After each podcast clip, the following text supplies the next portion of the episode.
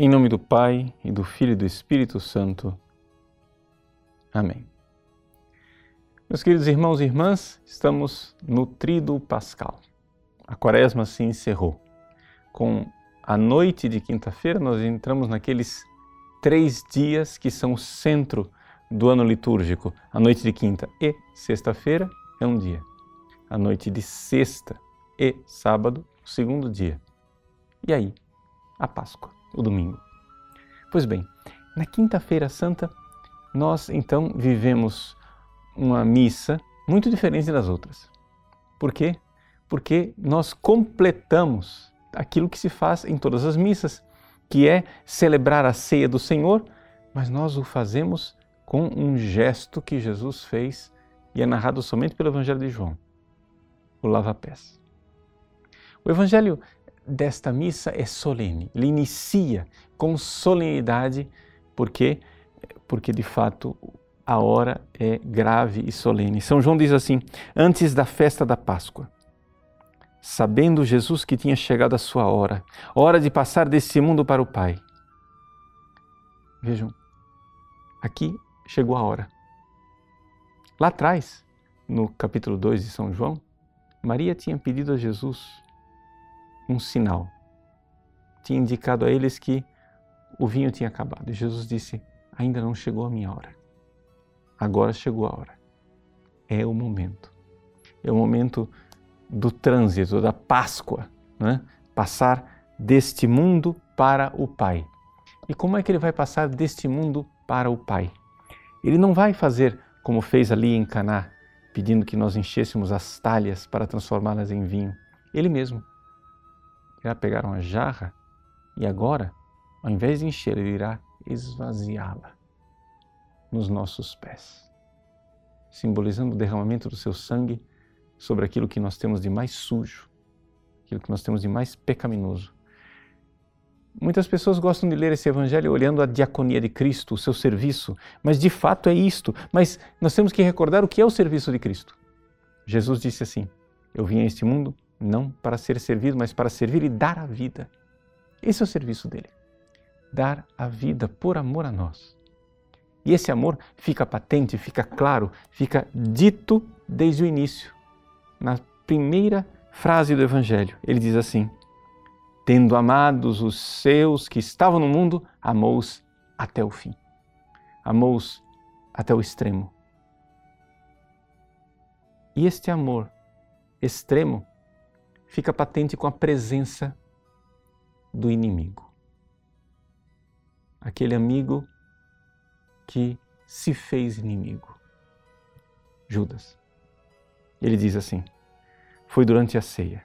O diabo já tinha seduzido Judas Iscariotes para entregar Jesus. E aqui neste momento supremo de humildade em que Jesus irá lavar os pés de Judas, os pés do inimigo.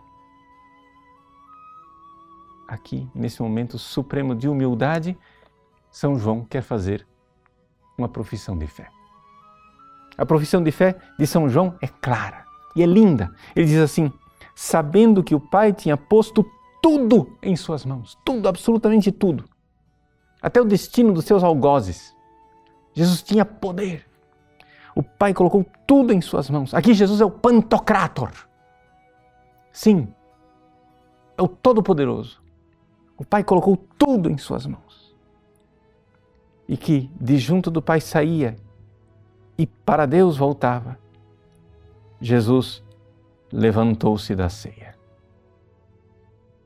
Eis aí, e ele toma atitude de servo e de escravo. Aqui nós vemos diante de nossos olhos a realização daquele capítulo 2 de Filipenses. Ele se esvazia, ele toma forma de servo, toma forma de escravo. Né? Ele tira o seu manto, põe o avental. Eis aí, ele assume a forma de escravo para nos servir. Meus irmãos, nós precisamos aqui é, permitir que o Senhor faça isso. Estamos aqui para isso, é, é para isso que entramos no trido. Entramos no trido para que eh, o Senhor possa lavar os nossos pecados, para que Ele possa verdadeiramente é, ser para nós o Salvador, aquele que desce e vem ao encontro de nossa pequenez, de nossa miséria, de nosso pecado. E então, aqui é, que nós vemos a grandeza da humildade que todo cristão deve viver. Nós nos humilhamos diante de Cristo reconhecemos o nosso pecado. E confiando nele, deixamos que ele lave os nossos pecados. Mas uma vez que nós somos batizados, uma vez que esta água, simbolizada ali no lava-pés, é derramada sobre nós para lavar os nossos pecados no batismo, nós temos em nós uma dignidade, nós temos em nós uma grandeza, nós temos em nós a presença de Deus, a inabitação do próprio Deus que mora em nosso coração, está aí. Mas nós não podemos nos envaidecer, não podemos nos deixar levar por uma soberba. Existe sim esta grandeza que nós devemos professar a fé. Professar a fé da grandeza que Cristo fez em nós, mas exatamente por isso devemos, como Cristo, nos rebaixar e servir. E qual é o grande serviço que nós podemos fazer? Pois bem, São João não narra, mas os outros três evangelistas narram a instituição da Eucaristia. E é exatamente isto que nós celebramos nesta eh, missa in cena domini, a instituição da Eucaristia e do sacerdócio cristão. O Papa Bem-aventurado Paulo VI escreveu uma, um documento chamado Evangelii Nunciandi, exortação apostólica. No Evangelii Nunciandi, ele põe fim a um debate que as pessoas se perguntavam: para que é que existe a igreja? Para que é que existe a evangelização? A evangelização ela é para é, instaurar a igreja ou é, ela é para levar as pessoas à Eucaristia? E Paulo VI diz: a evangelização é para instaurar a igreja e a igreja se instaura levando as pessoas à Eucaristia. Então a finalidade de tudo é a Eucaristia.